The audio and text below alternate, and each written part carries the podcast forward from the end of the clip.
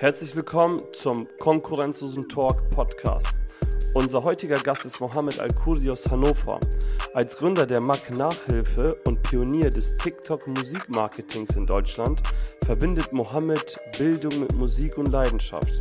Er engagiert sich besonders für den Bildungszugang von Kindern mit Migrationshintergrund und hat in der Musikbranche bedeutende Spuren hinterlassen. In dieser Episode erkunden wir seine inspirierende Reise und die Kraft wahrer Entschlossenheit. Bitte vergesst nicht auch ein Like und ein Abo dazulassen. Somit kann unser Podcast von vielen Leuten gehört werden. Vielen Dank für euren Support und viel Spaß bei dieser Folge. Wir begrüßen euch zum konkurrenzlosen Talk. Ob interessante Gäste, Unternehmer oder das Thema Social Media, Instagram, Facebook und Co. Wir sind deine Agentur, wenn auch du willst, dass man dein Unternehmen online sehen, hören und erleben kann. Herzlich willkommen zum konkurrenzlosen Podcast, zum konkurrenzlosen Talk. Heute habe ich einen ganz, ganz besonderen Gast hier und zwar Mohammed Al-Kurdi aus Hannover. Mo, wie geht's dir? Vielen lieben Dank, danke. Mir geht's gut. Mir geht's soweit gut. Vielen lieben Dank. Danke, dass du gekommen bist und der Einladung gefolgt bist. Äh, wir werden dich heute ein bisschen porträtieren und ähm, ja, unseren Zuschauern zeigen, wie interessant du bist. Ähm, wir starten immer mit einer ganz, ganz besonderen Frage und du weißt natürlich auch noch nicht, falls du, sie falls du Podcast gehört hast, wüsstest du, welche kommt. Ähm, kann ich dich Mo nennen oder Mohammed? Was? Nenn mich gerne Mo. Ja, okay. Ja. Mo, was macht dich konkurrenzlos? Mm, ich würde sagen, ich glaube, es ist meine Begeisterungsfähigkeit. Also ich glaube, das ist so ein, ein, ein Schlüsselding bei mir, dass wenn ich eine Sache habe, wo ich wirklich eine Vision für habe, einfach, dass ich mich sehr, sehr schnell und sehr gut in Sachen, für Sachen begeistern kann. Und ich glaube dann auch in der Resonanz darauf auch einfach Menschen für die Sache, für die ich begeistert bin, auch begeistern kann. Ich glaube, mhm. das ist so vermutlich eine meiner größten Stärken. Cool. Wo kommst du her?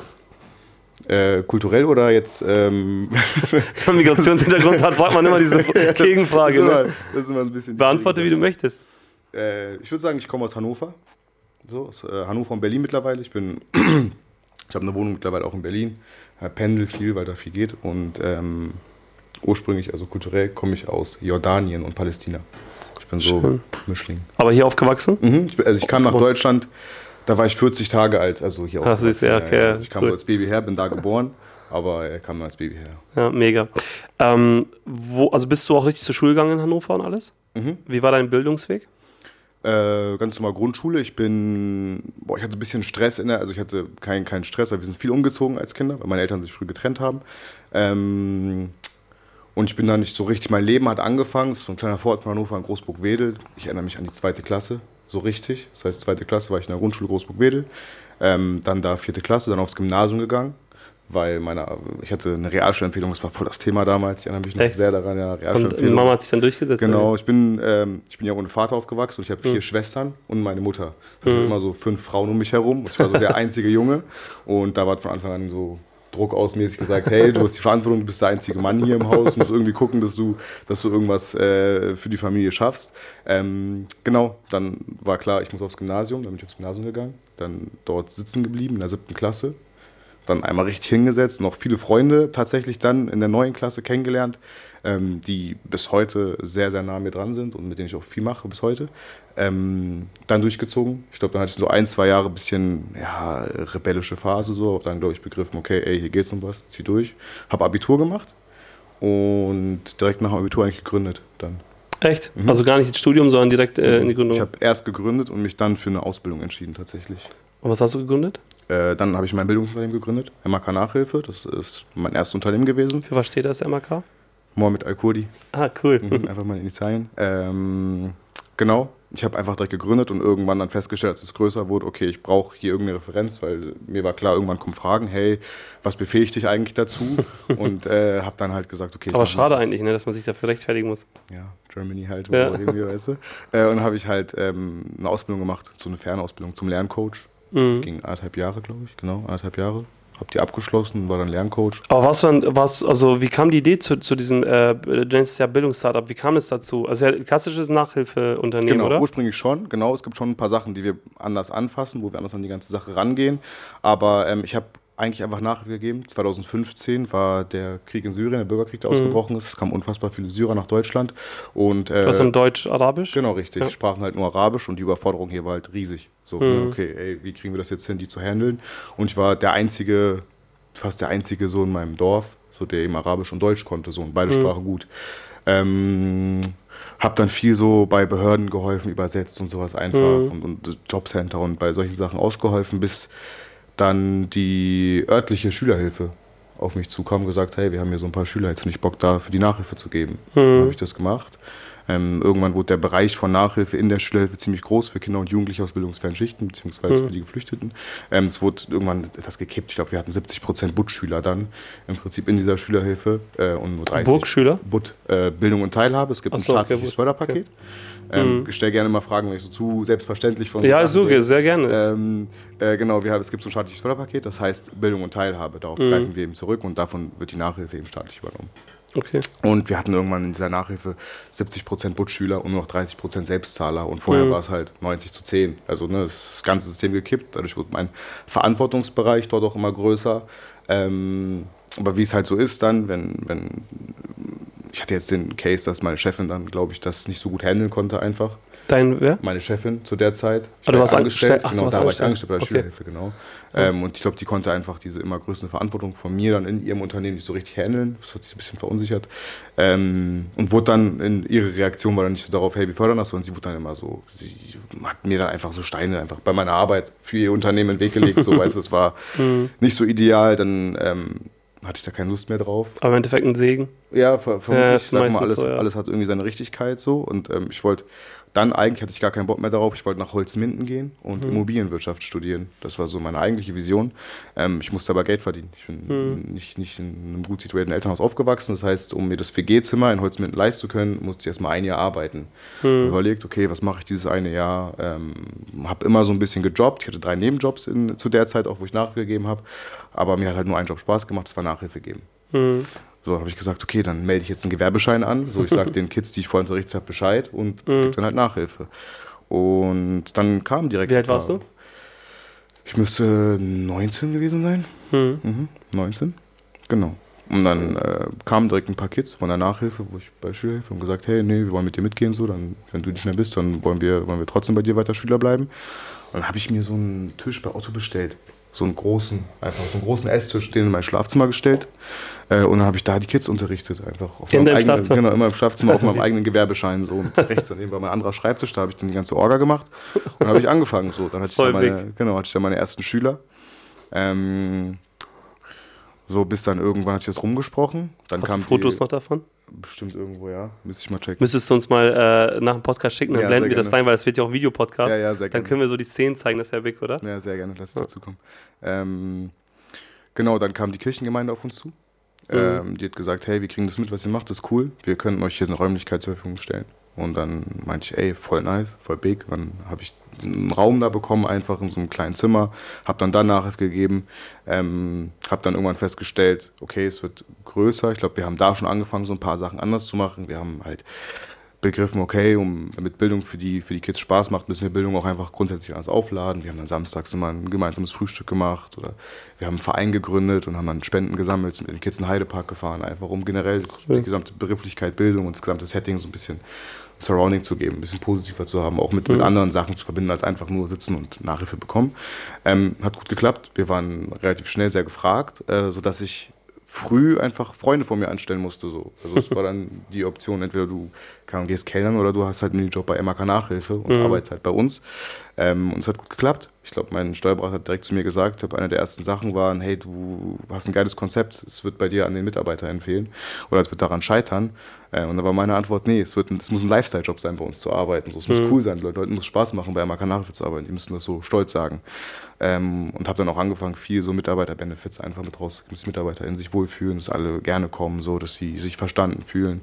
Ähm, das hat gut geklappt. Dann hatten wir das erste Mal ein richtiges Team, so, das erste Mal Schüler. Und Wie, dann, groß, wie groß war das Team? Boah, dann waren wir noch relativ klein im Verhältnis zu heute. Ich glaube, wir waren sechs Mitarbeiter. Wie viele seid ihr heute? Mitarbeiter. 100, 115, 120. Äh, wie nennt man eure Leute?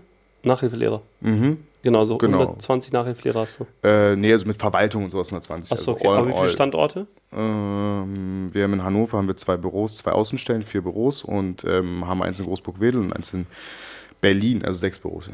Und also, was für ein Zeitgap reden wir von damals mit, mit den drei, vier Leuten zu Mhm. heute? Also, wie viel Zeit ist dann vergangen?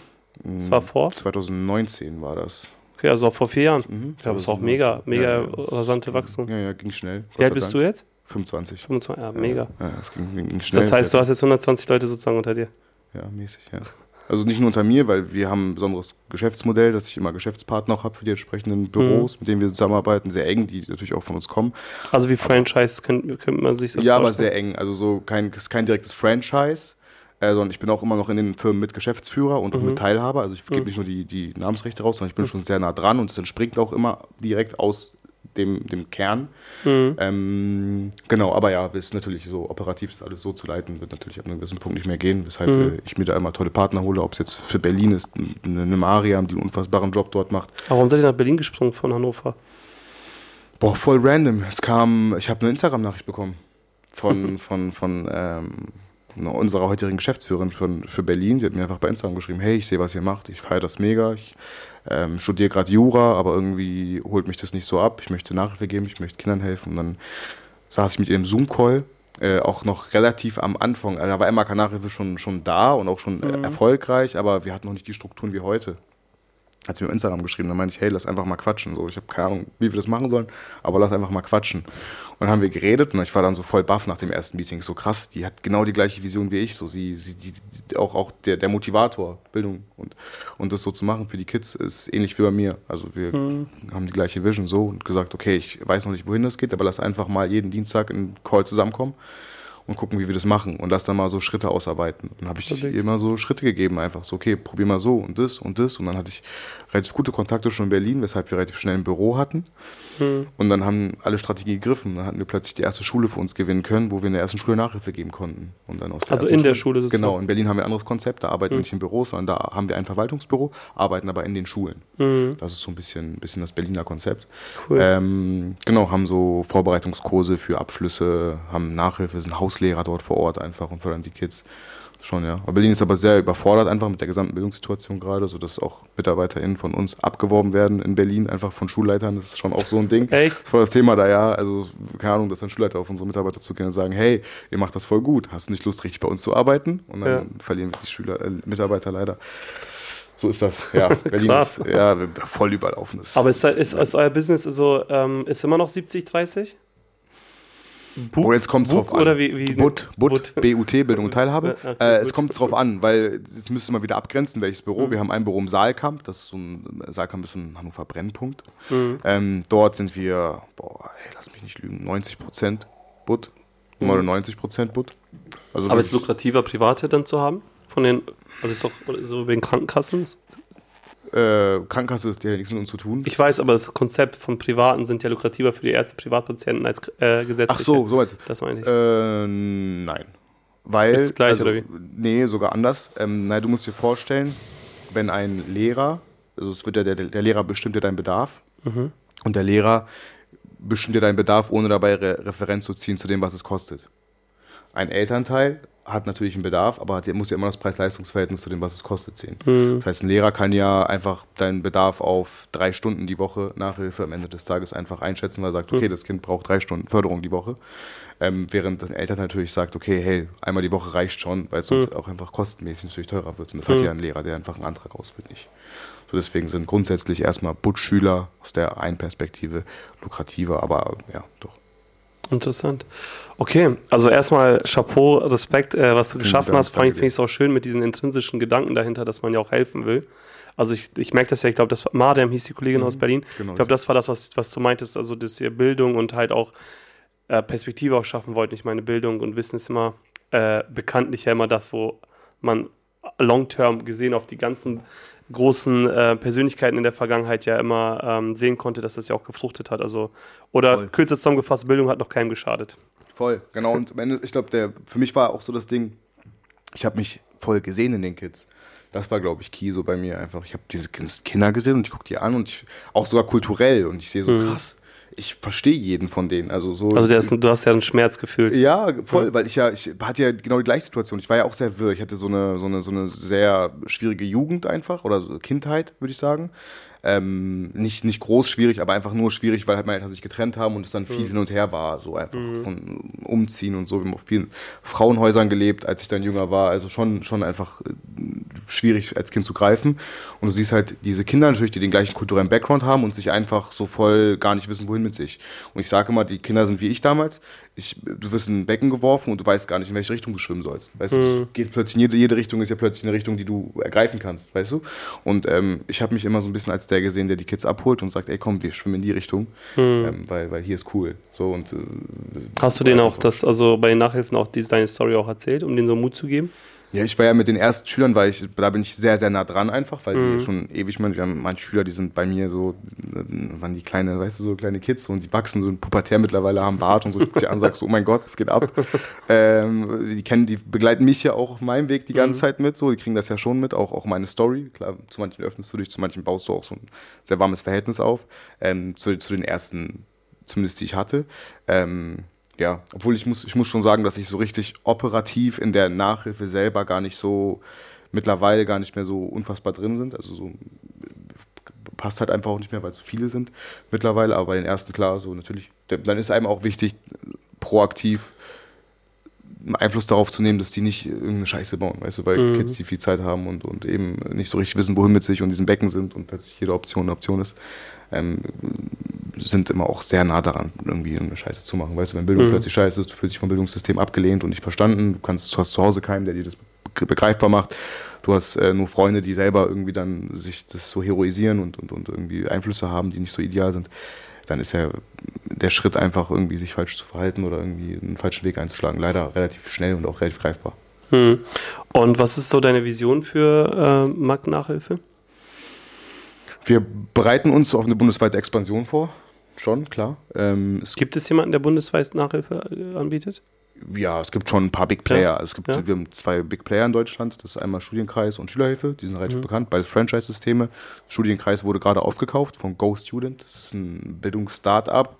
Die haben unfassbar viel Geld eingesammelt in der Corona-Zeit. Da ging es darum, ähm, dass die diesen Marktplatz für Nachhilfe eigentlich einfach, das heißt, Mhm. verbinden im Prinzip Tutoren mit Schülern ähm, und, und äh, genau, hatten dann aber ein paar Schwierigkeiten, die wurden angeklagt und äh, weil die irgendwie unlautere Wettbewerb und sowas, falsch Werbung gemacht haben auf ihrer Website ähm, und dann mussten die so ein bisschen auch oder haben irgendwann auch begriffen, okay, Bildung braucht auch einfach Face-to-Face, das ist ja auch so ein bisschen das Ding, warum Mhm. wir ähm, uns, uns gegen den Trend von Online-Nachhilfe dagegen entscheiden und schon Mhm. immer sagen, hey, wir brauchen Face-to-Face-Nachhilfe gerade für diese Zielgruppe. Ähm, und haben dann auch begriffen, okay, also Ghost Student hat dann auch begriffen, okay, wir müssen so ein bisschen in den kon kon konservativen Bereich bleiben, hat Studienkreis aufgekauft und sind schon big, ja. Also so Aber willst du dann auch ein Franchise draus machen oder willst du überall wieder weiter äh, Genau. Geschäftsführer sein? Genau, ich möchte, also ob ich überall Geschäftsführer sein möchte, weiß ich nicht, aber ich möchte schon immer mit tracken und ich möchte schon immer wissen, wer, wer da jetzt am Ende des Tages zum einen unsere Marke repräsentiert und wer, zum Ende, wer, wer auch am Ende des Tages unsere Werte nach außen trägt. Weil das größte Problem und die größte Schwachstelle, die ich eben bei, bei Franchise sehe, ist einfach, dass du eben überhaupt nicht kontrollieren kannst oder nicht nachvollziehen kannst, wer am Ende des Tages gerade deinen Markennamen hochhält und den repräsentiert. Und der kann sonst was für Werte haben und vertreten. Du, Und das, das glaube ich, so der, der Main Point, warum ich sage, ich möchte kein freies Franchise einfach Namensrecht vergeben und gib ihm, sondern es soll schon so sein, dass wir wirklich überprüfen, dass wir auch immer unsere Qualitätsstandards, unsere Workshops auch einfach, die wir haben, intern, dass die immer beibehalten äh, bleiben und dass wir da immer, immer hinterher sind. Und äh, soll das aus eigenen Mitteln finanziert werden oder willst du dann externen Partnern, Investoren? Derzeit finanzieren wir es komplett aus eigenen Mitteln. Wir sind, alles, was wir bis jetzt geschafft haben, ist Gott sei Dank bootstrapped. Ähm, ich, ich, es, es kommt drauf an, es kommt immer auf den Partner an, es kommt auf die Anfrage an. Es gab hier und da schon so ein paar Anfragen. Ähm, aber es, was mir wichtig einfach immer ist, dass halt die, die, der, die Kernkultur des Unternehmens darf halt nicht, weißt du, verändert werden. Es darf einfach Mhm. nicht darum gehen, dass irgendwann einfach gesagt wird, okay, kommt halt irgendein Investor rein, möchte dann seinen Share haben, guckt nur noch auf Zahlen und macht einmal im Jahr halt eben einen schwarzen Strich, guckt auf Dividende und sagt, okay, ich möchte hier einen Plus sehen. Sondern es soll, Mhm. es soll schon darum gehen, wirklich die Vision des Unternehmens nach außen zu tragen. Ja. Es soll wirklich schon darum gehen, Bildung für Kinder und Jugendliche aus eben äh, schwierigeren Verhältnissen einfach in Bildung so greifbar wie möglich zu machen und so und so und so, dass sie gerne einfach kommen. Das soll das Ding sein einfach. Also was ich möchte, das Hauptgefühl, was ich möchte, einfach, dass wir Kinder zur Nachhilfe kommen, das gar nicht erst das Gefühl von, oh nee, ich muss heute zur Nachhilfe aufkommen, sondern dass sie sich denken, ey geil, äh, heute Nachhilfe und cool. Und das greift, Mhm. das ist das Krasseste für mich. Es greift, weißt du, Kinder kommen, haben teilweise eine Stunde Nachhilfe, sind aber vier Stunden im Büro einfach, weil sie gerne bei uns sind. Warum? Einfach, weil wir es, Was habt ihr da geschaffen? Ich glaube, wir, glaub, wir haben ganz gut hinbekommen, einfach eine Atmosphäre zu schaffen in unseren Büros alleine schon, dass sowohl Lehrer einfach gerne zu uns zur Arbeit kommen, als auch eben Schüler, weil wir bei wir den Ansatz geändert haben. Also wir achten beispielsweise schon direkt darauf äh, bei der Einrichtung der Büros, dass die Büros halt einfach auch einladend und, und, und weißt du, so welcoming aussehen. Nicht, mhm. äh, wenn man jetzt in, in klassische Nachhilfebüros geht, ähm, ich, ich, spreche jetzt nicht für alle, aber ich spreche so für die, die ich kenne, weißt du, so da, oder für die Referenzen, auch das Feedback, was ich von Eltern bekomme, wenn die bei uns im Büro sind. Einfach, weiß nicht, hast du so einen Teppichboden, einfach so 30 Jahre altes Mobiliar, ähm, weißt du, und dann, und dann geben halt... Ähm, auch die Mitarbeiter jetzt muss ich aufpassen, wie ich das sage. Also das Problem ist, oder der Ansatz, wo, was, was wir halt einfach anders gemacht haben, ist zu sagen, wir gehen nicht nur, wie es oftmals gehandhabt wird, ähm, greifen wir nicht nur auf pensionierte Lehrkräfte zurück, ähm, sondern wir fragen einfach auch Lehramtsstudenten, ob die nicht Bock haben, Nachhilfe zu geben. Und das war irgend, das war halt ein, etwas, was nicht so weit verbreitet war irgendwie. Krass. Also es war, es war es war irgendwie so, hey, nice, klar, weil die haben in Fitnessstudios oder sowas gearbeitet, die ganzen mhm. Lehramtsständen, äh, die heute bei uns arbeiten. Und wir waren dann so, ähm, warum gibt ihr keine Nachhilfe? Mhm. und haben die dann einfach angestellt, haben viel intern auch geworkshopt, damit wir diese Kultur auch, die wir aufgebaut haben, beibehalten können. Das heißt, wir machen auch viel Teambuilding-Maßnahmen und ähm, machen, geben uns viel Mühe bei Weihnachtsfeiern, dass wirklich alle sich da abgeholt fühlen, ähm, machen, machen einen How-to-Nachhilfe-Workshop, äh, wo, wir, wo wir unsere Unternehmenskultur auch nochmal an die MitarbeiterInnen mit raustragen und so Sachen. Also da achten wir schon sehr drauf. Voll big. Mega spannend, äh, Mo. Ähm, da gibt es noch ein paar andere Themen, die spannend bei dir sind, weil du merkst jetzt, allein über Nachhilfe könnten wir lange äh, ja, sprechen, ja. aber da gibt es noch ein paar andere. Ähm, mir ist ja auch zu Ohren gekommen, dass du auch im Thema äh, TikTok ähm, so deine Expertise hast. Ja, ähm, witzige Story, so auch da äh, bisschen random gewesen. Einfach meine Schwester, auch Mariam witzigerweise, ist äh, auf TikTok viral gegangen. Da war sie noch relativ jung. Ähm, Wann war das? Boah, das war der Übergang. Sie war schon auf Musically so eine kleine Mini-Influencerin. So. Also vor Corona. Genau, ja, ja, noch ja. vor Corona, ja. Stimmt, einfach wie Corona jetzt so die Zeit. Die neue ja, Zeitmessung ja, ist, ne? ähm, genau, sie ist einfach viral gegangen und dann hat sie so eine Managementanfrage bekommen. Sie war aber, glaube ich, 15 oder 16. Und das ist immer schwierig, das Alter ist was schon irgendwie Was für Content? Schwierig. Tanzen oder was? Musically war ja viel, glaube ich, viel äh, Tanzen, ne? Lip-Syncs, glaube ich, bei ah, ihr okay. zu Beginn. Und äh, das, was bei ihr, glaube ich, so das größte mindblowing Ding war einfach, dass sie aus, aus, aus einer Kultur kommt, wo ein Partner zu haben relativ unüblich ist. Aber Mariam hatte hm. halt, äh, ich glaube, sie war 15, 16, hatte das einen Freund und die waren öffentlich zusammen. Hm. So auf TikTok. Und das war so mindblowing für alle, so aus der Culture. So, mein Gott, die hat einen Freund und die ja. posten das und so. Und dann äh, ist damit viral gegangen. Ähm, aber einfach mit so simplem Couple-Content, äh, Tanz-Content. Also nothing special, kein ausgeklügeltes Format. Aber sie war als hm. Persönlichkeit interessant. Leute haben haben sie, glaube ich, so als Persönlichkeit gefeiert oder eben auch nicht gefeiert. Es gab auch Hate-Phasen bei ihr. Ähm, und dann hat sie eine Management-Anfrage bekommen und sie war noch sehr jung und mir war relativ schnell klar, okay, weiß ich jetzt nicht, ob, ob sie in dem Alter jetzt schon direkt zum Management geht, was halt einfach sehr zahlenoptimiert ist, logischerweise. Sie wollen mhm. ja Geld verdienen, sonst macht es ja keinen Sinn für die.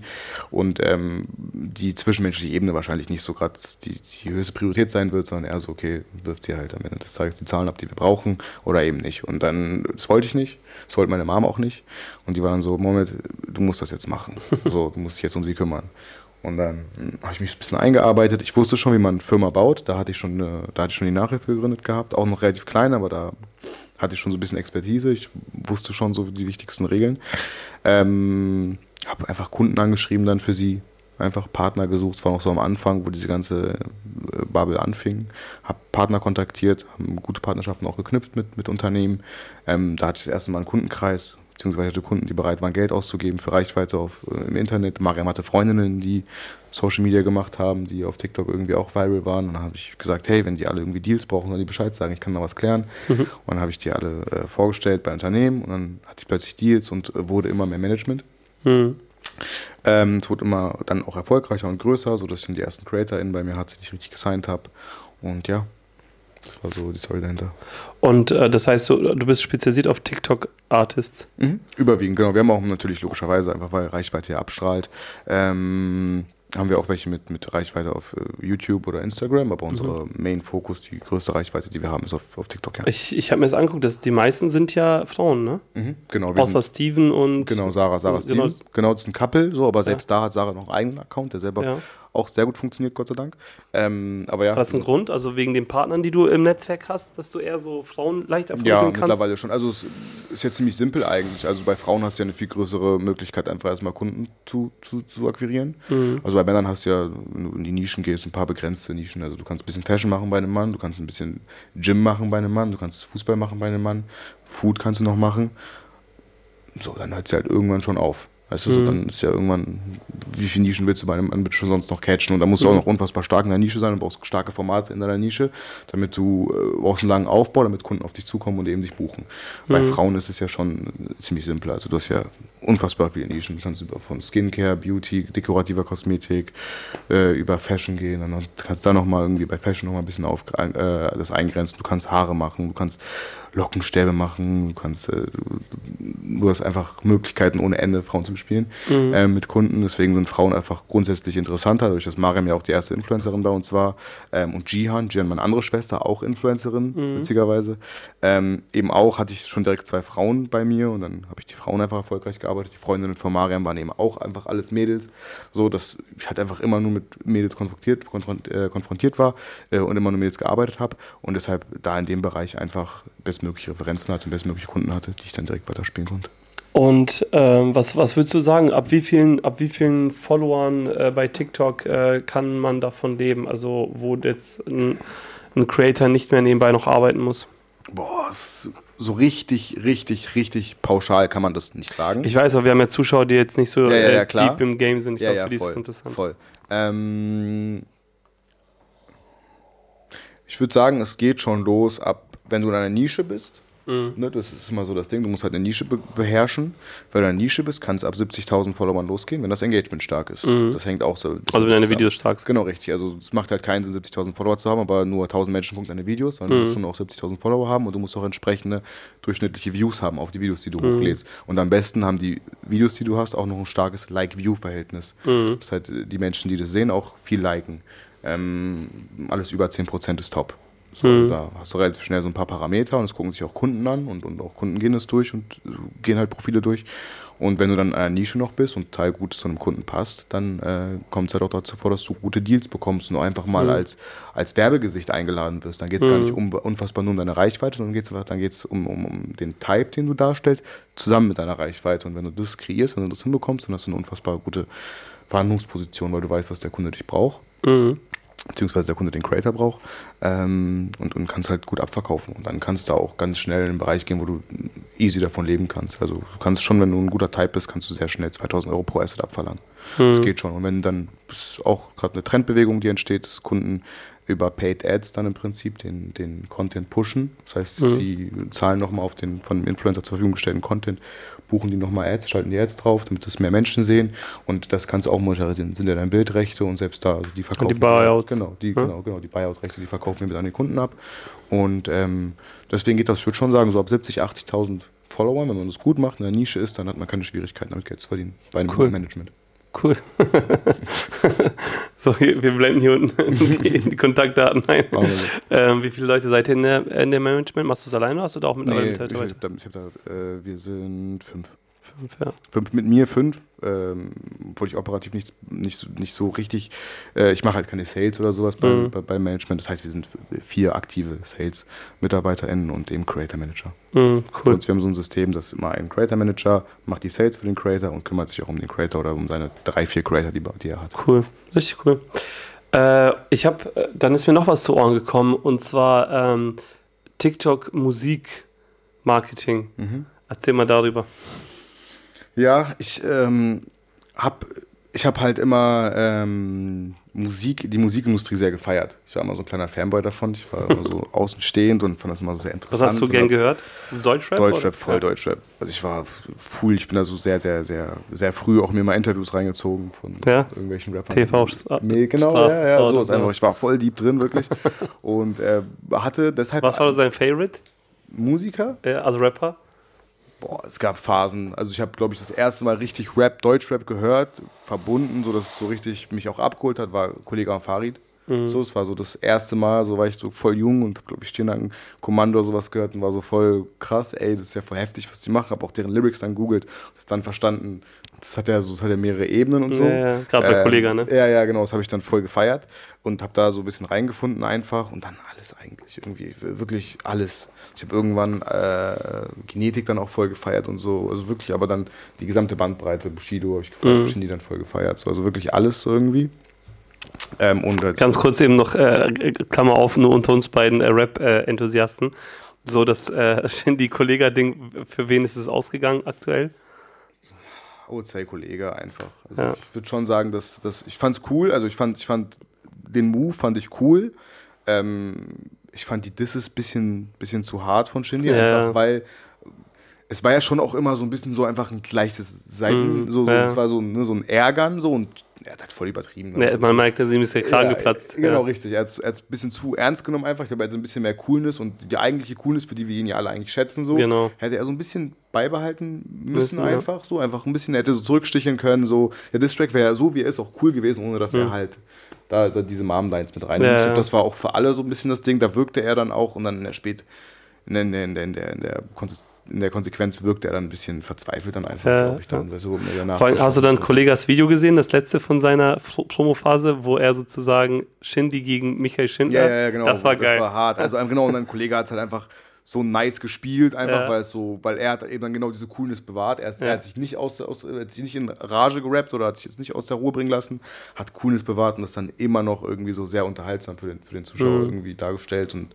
hat ihn dann einfach mit so einem leichten Lä- Lächeln, glaube ich, ganz gut outplayed so. Ja. Äh, und ich habe deswegen, glaube ich, ging das Ding so ganz im Großen und Ganzen äh, schon an einen Kollege aus. Obwohl ich es Shinny tatsächlich auch mehr gegönnt hätte. Ja. Wenn, ich, wenn ich ganz ehrlich bin. So, weißt du, weil er so lange weg war und auch viel Politik im Hintergrund hatte. So, ähm, ich hätte es einfach gefeiert, wenn er einfach mit, so, mit seiner alten Stärke so zurückgekommen wäre, einfach so das auch witzig gemacht hätte und das Thema wäre zu. Mhm. Weißt du, und dann einfach geile Musik gebracht hätte weiter, ohne sich dann so da aus der Ruhe bringen zu lassen. Na, okay, wieder zurück. Also, du hast Rap gefeiert? Genau. Da hatten wir angefangen. Ähm, ich hatte da schon mein, mein Management ähm, und TikTok wurde immer wichtiger für Artists und Acts. Also, Mhm. Das habe ich gemerkt. Äh, okay, die, es funktioniert noch darüber, Songs gehen plötzlich viral, weil, weil äh, Musiker sie nutzen, äh, weil TikToker sie nutzen, gehen plötzlich Sounds viral. Und äh, der Ursprungsgedanke von mir war eigentlich ziemlich einfacher. Ich habe Challenges für meine Influencer entworfen mit Sounds, damit die eben viral gehen einfach. Aber mir ging es gar nicht um den Sound, mir ging es einfach um das einzelne Content Piece. Es war so, ey, schreib mal das über das Video, nimm den Sound und achte darauf, dass die Stelle mit drin ist und guck dann halt so rein. Einfach so wie einzelne Videokonzepte eben entworfen. Also, äh, nochmal für die Zuschauer, das heißt, wir haben einen Rap und da ist in dem Rap eine witzige Stelle, Genau, die hast richtig. du rausgenommen, darüber sollten die Videos machen. genau, richtig, meine Influencer. So SSIO war ja ganz viel, glaube ich, Zum von Beispiel, ihm. Ne? genau, Ja, genau ja. solche Sachen einfach. Ja. Also so einfach irgendwie so gearbeitet oder einfach Challenges gemacht.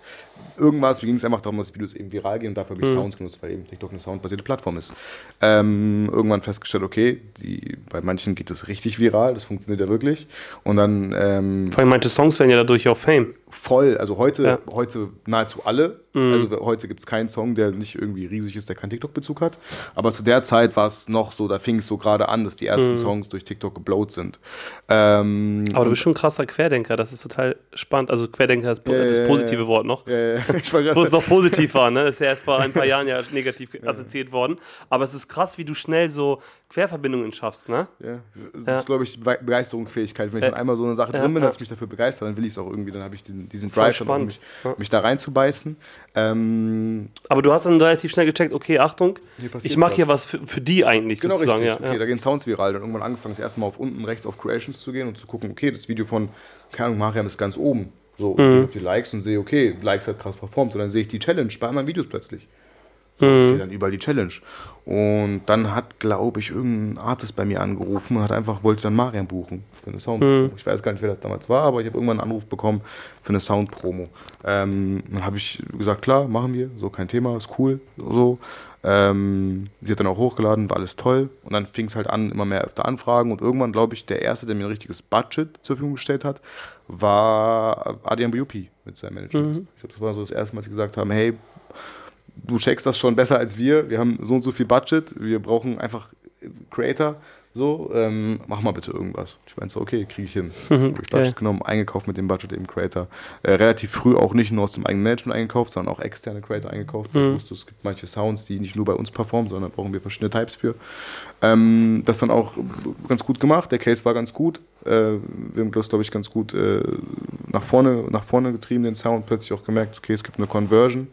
Das heißt, äh, Sounds, die auf, auf TikTok performen, performen auch auf Spotify in Streams und da wird der Geld verdient.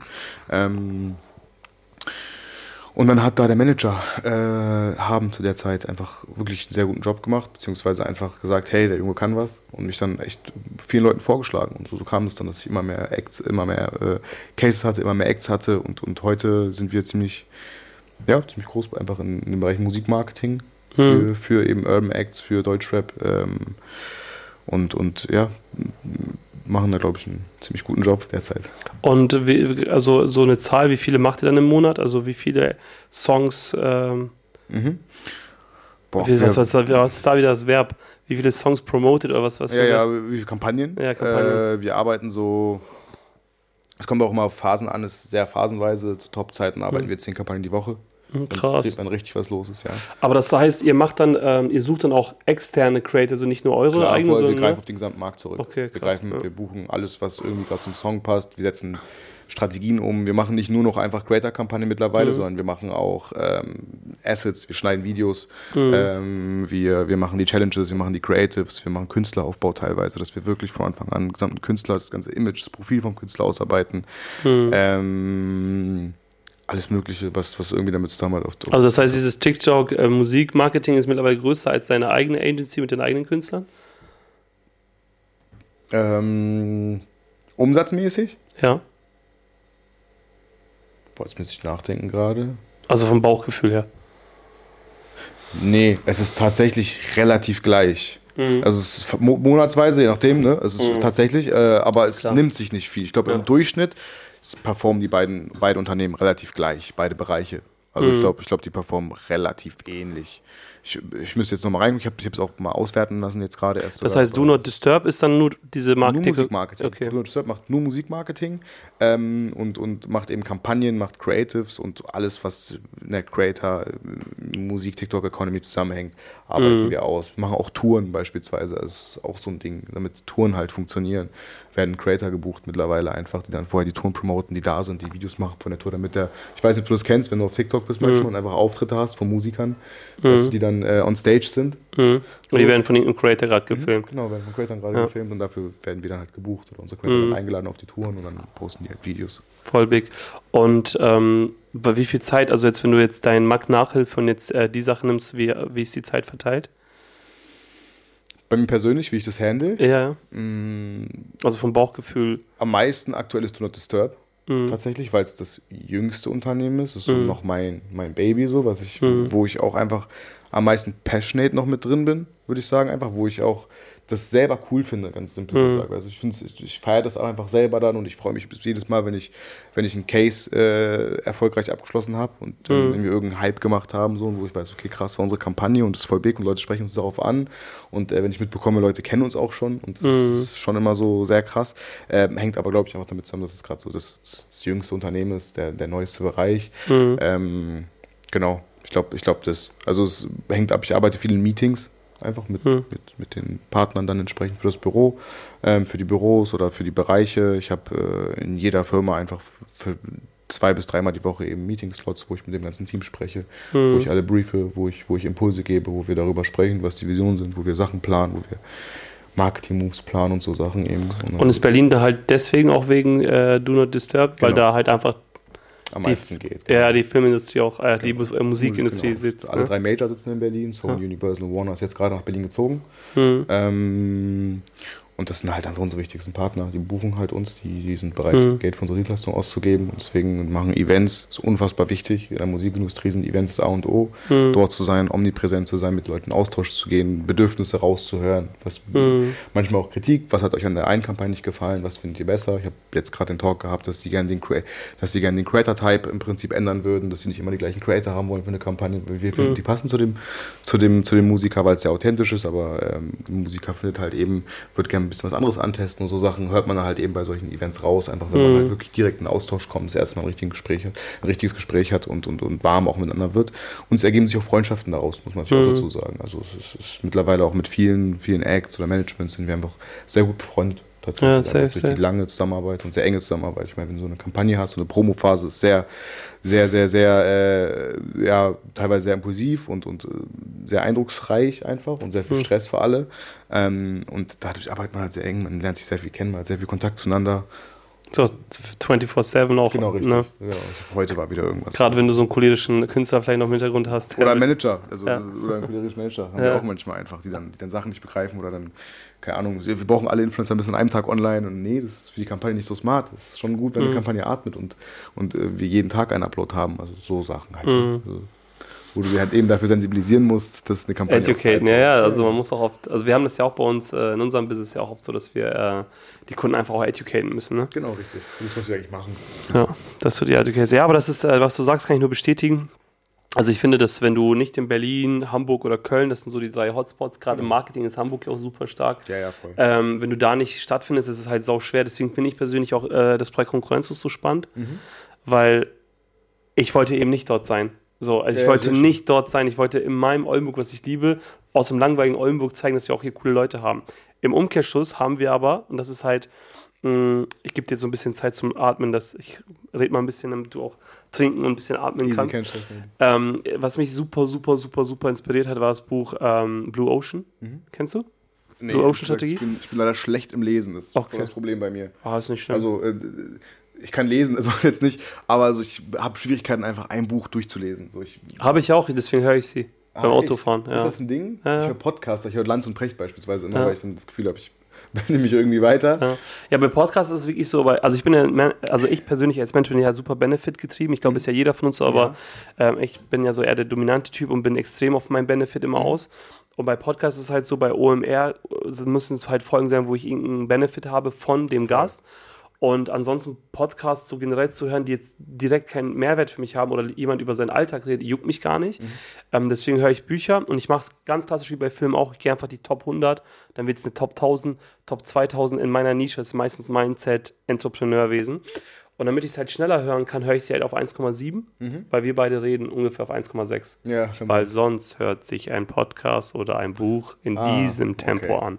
Und da ist wieder das Problem, dass ich abschweife, weil genauso wie du, ich sehr viele Impulse habe. Mhm. Und deswegen kann ich Bücher nicht lesen, weil ich lese ein, zwei Seiten und bin weg. Ja, same. Und dann sind es zehn Seiten und muss wieder von vorne anfangen. Wenn ich schnell höre, dann schaffe ich auch mehr und ich habe aber auch für mich gelernt, wenn ich nicht mehr kann, dann wird wieder Musik angemacht oder so, worauf ich gerade Lust habe oder halt wieder telefoniert. Ne? Ja, also ich ja, mache ja. immer so einen Mix. Ne? So habe ich übrigens auch in meinem Büro. Das heißt, ich arbeite ein Projekt ab, fällt mir was anderes, dann habe ich die da weiter und so weiter. Aber ich habe es alles aufgeschrieben. Also ich habe meine To-Do-Listen daily und so komme ich nicht raus. Und auf jeden Fall gab es ein Buch, das heißt Blue Ocean. Ähm, da hat auch Obama investiert, geht auch um Bildung. Und zwar, ähm, ich glaube, das, ist- das hat ein Asiater, also ein Amerikaner mit chinesischem Hintergrund und Ami zusammen haben das geschrieben und da ging es halt darum, du hast in jedem Markt einen roten Ozean und dort tümmeln sich alle. Da gibt es halt so Beispiele wie zum Beispiel BMW, Mercedes, Audi und dann kommt Tesla. Das heißt, eine Innovation, die ihren eigenen Markt kreiert, Elektroautomobilität, ne? So, und das hast du bei jedem Bereich mit iPhone, mit egal was, oder jetzt du mit TikTok, Musikmarketing und so, und dann ziehen sie alle nach. Es ist ziemlich smart, als erster seinen eigenen Ozean zu machen. Und deswegen hatte ich damals zu Finn gesagt, okay, pass auf, was haben denn jetzt zum Beispiel Agenturen für Probleme? So, und ein Problem ist, glaube ich, also unsere einzige Ressource sind ja Menschen bei uns, ne? Und habe dann überlegt, ich so, es kann ja nicht sein, dass alle kreativen Menschen in Berlin, Hamburg und Köln leben, weil ich war in Stochastik sehr, sehr gut in Mathematik und das hat, das ist Bullshit, das ist einfach nur Marketing. Es gibt genauso kreative Leute auch in Burgwedel, in Oldenburg, in sonst wo. Das Ding ist aber, ich, weil ich komme aus der Friseurbranche, wenn du halt in diesen großen Hotspots bist, dann hast du so die Top-Salons und jedes Mal, wenn du da hingehst, siehst du den Mitarbeiter, der vorher dort gearbeitet hat. Ja, das die heißt, springen. die rotieren, ne? Voll. So. Wenn du aber der Einzige in deinem blauen Ozean Oldenburg bist, der geil ist, Ja. wo sollen sie denn hinrotieren? Fair. Aber hast du da nicht das Problem, dass du einfach nach, nach deinem, also nach Regionalität einstellen musst und nicht nach Kompetenz? Nee. Wir haben ja, also nee, nee, wir haben sogar äh, teilweise, wir hatten Leute vom Bodensee hier, Die dann richtig herziehen. Ja, ja, die auch richtig herziehen. Also für viele ziehen auch hierher. Also du hast halt nicht die Masse an Leuten, Mhm. aber du hast halt aus in deiner Bubble wirklich kannst du selektieren. Jetzt kommt aber die Kehrseite der Medaille. Das heißt, was Mitarbeiterfinden angeht, finde ich das super spannend. Mhm. Wirklich. Jetzt hast du aber die Kehrseite der Medaille. Die Kehrseite der Medaille ist halt, du kannst nicht zu Network äh, Networking-Events gehen. Du kannst nicht mit Big Brands diese Freundschaften sammeln, weil du hast klar hier auch starke regionale Player, aber die sind in der Marketing-Bubble, musst du halt viel educaten. Voll. Ja, aber wäre ja langweilig, wenn es Ja, keine. Herausforderung wäre, denke ich mir, ne? So, und deswegen machen wir es halt so, wie wir es machen. Und wir haben auch schon den Gedanken gehabt, dass wir auch ähm, ersten Standort in der Schweiz aufmachen, in Zürich. Wir planen immer noch einen im Süden, weil wir viel im Süden machen und dann einmal hinfahren müssen. Aber ich finde das halt super, super geil.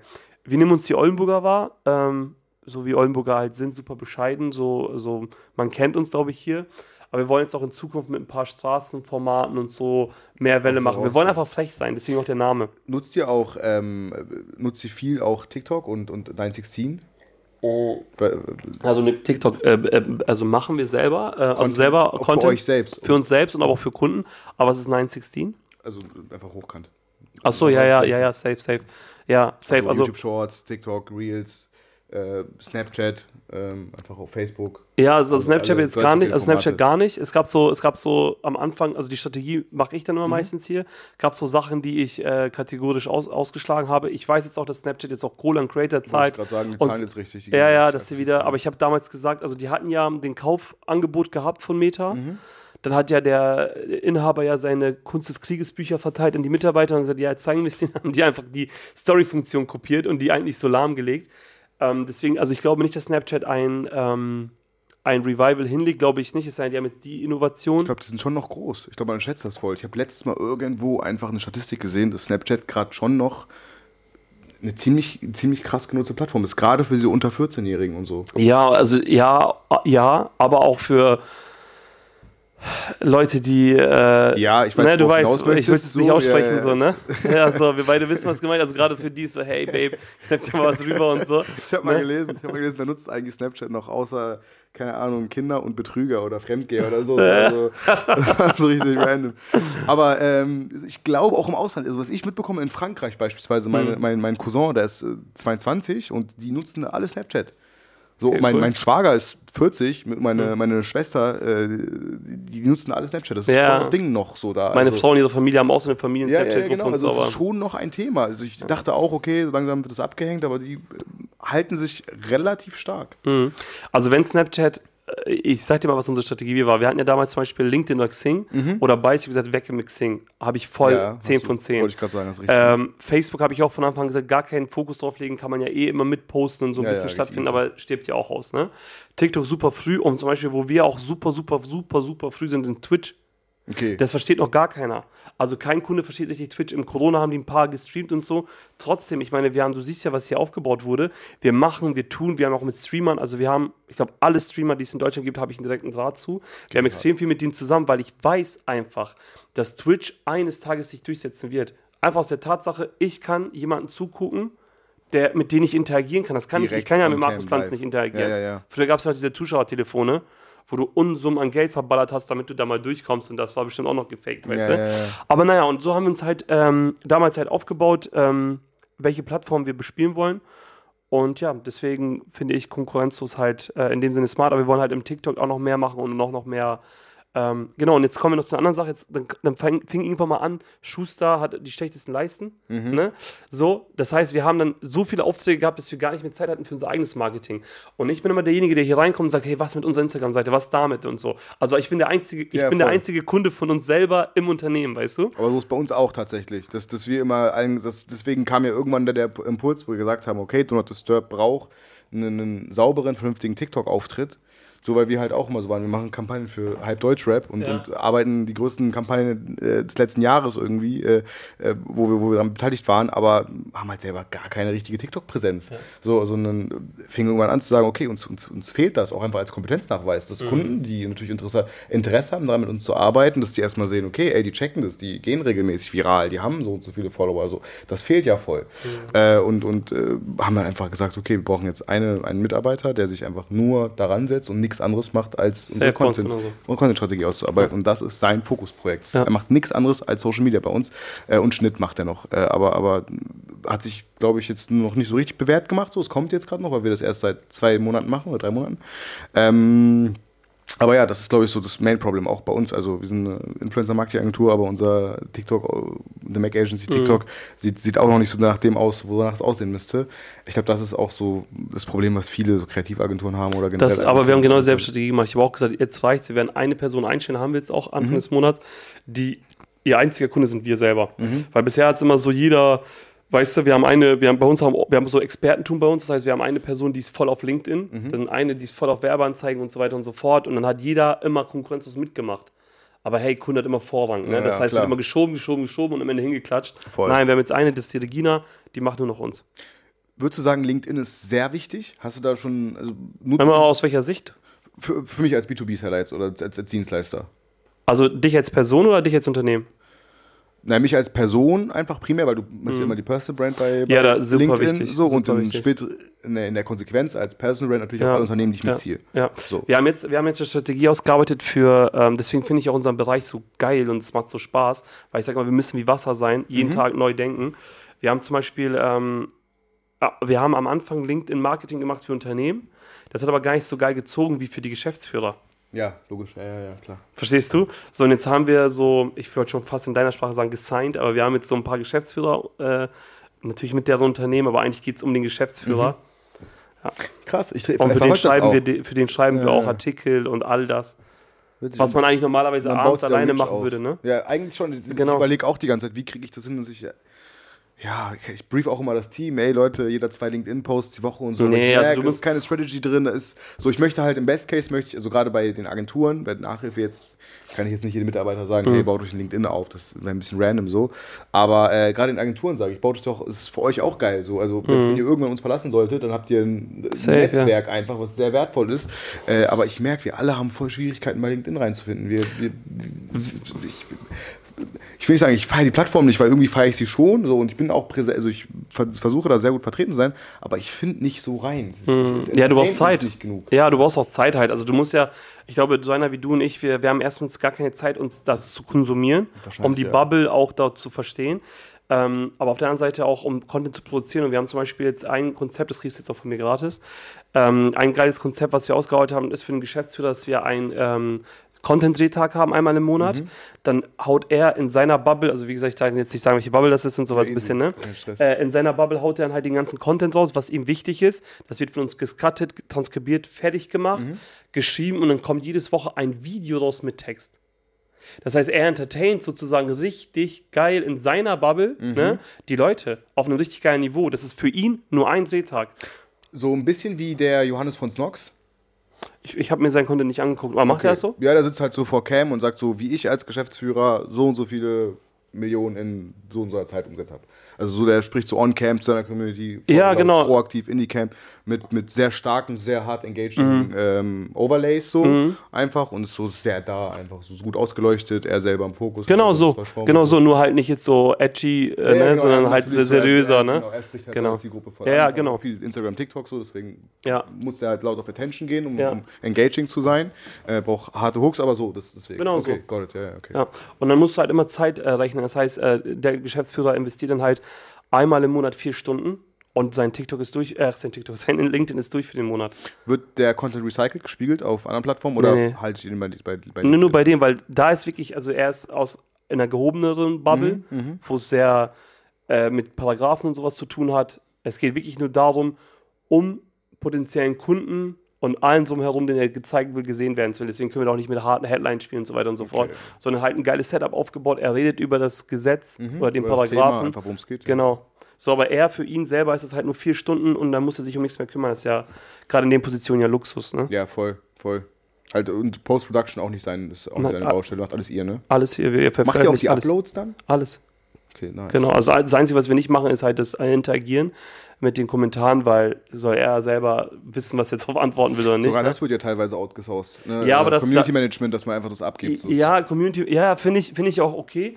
Aber ich finde, es gibt, musst du mal gucken, bei wem du Community Management machst. Machst du es jetzt zum Beispiel, keine Ahnung, bei einem E-Commerce. Ja, ja, so, hey, euer Shirt ist geil, dann kannst du schreiben, ja, vielen Dank. Aber wenn jemand sagt, ey, Paragraph 24 ist richtiger Müll, Und du einfach Kompetenz dafür brauchst. Einfach ja, dann zu musst du, dann musst du auch entscheiden, ob du es ignorierst, nicht machst. Und da dauert es mir zum Beispiel aus unserer Sicht, das ist auch alles Lernkurve, ne? Aus unserer Sicht. Ah, ich muss mich wieder, sorry, Mhm. Das ich habe mich so weit nach der Frage du? gesetzt. Ähm, ich muss mich auch, ähm, also das war ein Lernprozess und ich glaube, bevor wir es jetzt screenshotten, ihm schicken und ihn fragen, Ja, ja, kann er einfach selber abends kurz. Voll, ja, ja, gerade, also wenn man so viel Kompetenz oder Ja. Know-how einfach braucht, dann ergibt es wahrscheinlich in der Situation. Aber würde ich aber auch nicht wollen. Also wenn jemand mein äh, LinkedIn macht, also LinkedIn, würde ich auch nicht wollen, dass er für mich antwortet. Ich glaube, ich, glaub, ich, glaub, ich muss mich mehr reinarbeiten, aber aus meiner jetzigen Perspektive würde ich einfach. Hauptsache, es macht irgendwer. Das ist Ja, gerade so mein, auch- mein, ja- meine, meine, meine genau. Baustelle gerade. Aber ich muss mich da echt einarbeiten, weil ich bin in Berlin, haben wir das beispielsweise, gibt es so einen Social Media Stammtisch, da sind so alle führenden Agenturen, äh, Mhm. TikTok-Agenturen treffen sich so einmal im Monat oder einmal in zwei Wochen und versammeln sich. Und wir waren dann durch einen, durch einen guten Freund von mir, Emre, ähm, waren wir dann eben einmal da und dann hat er uns mitgenommen und alle waren so, ja, ihr müsst LinkedIn machen. Und alle waren so voll, haben so Bilder gemacht, die muss ich auf LinkedIn hochladen. Das war so gar nicht meine Bubble. Ich war so, äh, so hey, mach doch eine Story einfach auf Instagram. Und die waren alle so voll into LinkedIn und Texte schreiben und dann check ich das so abends, check das alles ab und sie krass. Das ist ja so, das ist ja voll das Ding. Die uploaden ja daily. So, also wie ich ja, eine. Story mache bei irgendwas. Und wenn ich die auch gefragt habe, hey, lass connecten, dann connecten die sich auf LinkedIn, nicht auf Instagram. Und das ist so, wenn, wenn Referenz zur Musikindustrie, alles läuft über Instagram. Weißt du, so ist, keiner nutzt LinkedIn in der Musikindustrie wirklich. So, also ne, ist so, hey, lass connecten über Instagram. Und alle connecten sich halt darüber und sind da auch, auch, auch dann irgendwie. Aber ich finde es ja cool, dass es diese Business-Bubble für also LinkedIn das Voll, bespielt, voll, ne? voll. Dass du weißt, hey, es geht hier rein um Business, ne? Ja, und es ist auch ein bisschen entspannter, so wenn du dann halt einfach Business-Themen ansprechen möchtest. Das ist, Ja. glaube ich, so ein bisschen das, die Problematik, die, die wir bei Instagram haben, Ja, dass ja. immer alles so ein bisschen freundschaftlich ist und wenn du dann einfach ein Business-Topic hast, was du direkt ansprechen möchtest, das ist dann immer so, äh, der schreibt mir nur, weil er irgendwie, weißt du, Ja, business-related ja. irgendwas machen will. Und ich glaube, bei LinkedIn ist klar, es geht allen darum. Du schreibst, hey, lass mal treffen, lass mal Kaffee trinken und es ist beiden klar, dass es beim Kaffee trinken um irgendeine, weißt du, um, irgend- um, irgend- um irgendeine Idee geht, um irgendeinen Case geht, den man gemeinsam ausarbeiten möchte. Safe, so ja. ist halt, ich glaub, das ist ein bisschen der Unterschied. Was sind, ähm, wir kommen jetzt so langsam zum Ende, was sind noch, also gibt es noch irgendein Projekt, was, wovon wir jetzt heute nicht angesprochen haben in deiner, ich meine, es sind schon krass große Projekte, aber gibt es noch irgendwas? Mm, wahrscheinlich Brandbuilding so. Das ist wahrscheinlich noch ein Projekt, aber das ist noch nicht, dass wir da, also wir sind da jetzt noch nicht wirklich in dem Bereich groß oder auch nicht aktiv in dem Bereich, aber es ist schon ein Thema, was, was für uns schon wichtig ist. Was ist Brandbuilding für dich? Einfach eine, eine Marke aufzubauen, die beständig ist. Wir wissen noch nicht so wirklich, in welchem Bereich wir gehen wollen, aber es ist dem ganzen Team und, und mir klar, dass es jetzt der nächste logische Step ist, zu sagen, hey, ich glaube, wir sollten uns mal hinsetzen und gucken, dass wir ähm, ein Produkt auf die Beine stellen, was, was wir gut in all diesen Communities, die wir bespielen können, zu denen wir sehr gut connected sind. Einfach, wir haben sehr viele Bereiche, die wir arbeiten können. Einfach da im Prinzip für die Zielgruppen, die wir haben, ein tolles Produkt auf die Beine zu stellen, was, was ähm, meinem, meinem Anspruch gerecht wird. Ähm, ich glaube, das ist jetzt gerade so der nächste logische Schritt, den wir jetzt langsam erreichen müssen. Und das ist gerade so, wo wir uns ein bisschen entwickeln. Also, wo wir immer Okay. Know-how uns aneignen möchten. Noch klingt das sehr kryptisch für mich. Mhm, Ist auch noch, also es ist noch Vision, es ist noch erstmal, äh, es ist, es ist noch erstmal. Also ihr wollt nicht Brandbuilding als Dienstleistung anbieten? Nee, sondern wir wollen eine eigene Inhouse-Brand einfach für die Agentur haben. Okay. Das ist so die Vision von uns gerade. Und was soll die können? Soll die Zielgruppen einfach bespielen können. Also das soll etwas sein, was. Was, äh, Was physisches oder? Ja, schon. Also es, Okay. ist, es gibt so ein paar Bereiche, die wir haben, ähm, die aktuell interessant sind, ähm, wo wir auch schon immer wieder abwägen, in welchem Bereich wollen wir gehen. Wir haben irgendwie kein, wir haben irgendwie Bock auf Fashion, aber irgendwie haben wir keinen Bock auf Fashion. Ich werde nicht sagen, wo wir genau reingehen, aber ähm, es ist so ein bisschen das Thema, weil wir halt einfach unfassbar starke Fashion-CreatorInnen haben. Einfach. Mhm. So, die, wo ich mir vorstellen könnte, dass die sehr, sehr, sehr geil einfach die Produkte, die wir eben dann hätten, repräsentieren können. Und wir kriegen das ja auch mit. Wir haben verschiedene Modelle bei Kunden, wo wir provisionsmäßig im Prinzip abverkauft werden. Es gibt so Mhm. eine Plattform, die heißt Trendyol. Ich weiß, ob du die kennst. Nee. So türkischer Ries, also so türkisches Riesenunternehmen. Ähm, die machen da alles. Also die machen da viel Fashion, aber die machen eben auch, I don't know, Uber Eats und, und also das Pendant zu Uber Eats. Die Mhm. verteilen auch Essen und alles Mögliche. Ähm, und die haben so ein Provisionsmodell, dass du eben, ich glaube, 92 Prozent von den Umsätzen, die du abverkaufst, die Klamotten, die du abverkaufst, kriegst du 92 Prozent Wow. Ein Einkünfte äh, einfach ausgezahlt von denen. Und die Sachen sind aus der Türkei. nee, die haben mittlerweile auch Versandzentren in Deutschland, aber Echt? das Unternehmen ist aus der Türkei. Ja. Aber die Okay, das heißt, wenn jetzt äh, eure Creator was für 10 Euro verkaufen, Kriegen sie- 9,20 Euro. Genau. Das ist doch Wahnsinn. unfassbar. Und auch was da für Umsätze generiert werden, sind halt huge. Und wir sehen jetzt erst mal, Krass. okay, wie stark eigentlich in dem Bereich, gerade ist es halt nur Fashion. Und wir sehen halt natürlich, wie stark die Kaufkraft äh, der Communities von unseren Creators ähm, in den Bereichen ist. Und deswegen ist Fashion plötzlich doch schon irgendwie wieder ein Thema. Mhm. Aber ähm, ja, das ist gerade so ein bisschen das, das, was für uns irgendwie interessant ist. Einfach zu sagen, wir wollen eine eigene Inhouse-Brand einfach haben. Das verstehe Weil, ich. weil es schon Sinn ergibt und Expansion von Do Not Disturb in, in den europäischen Markt ist cool. gerade auch nochmal so ein Thema, was immer größer wird. Wir wollen nach Frankreich expandieren. Da haben wir schon die ersten, ersten interessanten Verhandlungen, ähm, würde ich sagen. Und, und Belgien und Niederlande stehen gerade an. Mhm. Da sind wir gerade mit ein paar Partneragenturen einfach, die wir so, die wir sehr eng zusammenarbeiten wollen, die bereits das ein ähnliches Konzept, ein ähnliches Geschäftsmodell wie wir haben, dass wir halt den Kampagnen rüberspielen und die uns Kampagnen rüberspielen, einfach dass man zusammenarbeitet und so Stück für Stück auch natürlich internationaler wird. Mega. Mhm. Voll interessant, Mo. Ich möchte mich mega bedanken. Also du bist, äh, um dich kurz zusammenzufassen, auf jeden Fall eine Person, die, egal was man ihr hinreicht, da sofort ein Konzept rausarbeitet und das Ding nach vorne bringt. Bin sehr bemüht, ja. Vielen lieben Dank. Also mega cool. Also ähm, ich freue mich, äh, weiter dich auf dem Weg beobachten zu dürfen und vielen, vielen Dank, dass du heute dabei warst. Danke, dass ich hier sein konnte. Vielen Dank. Danke.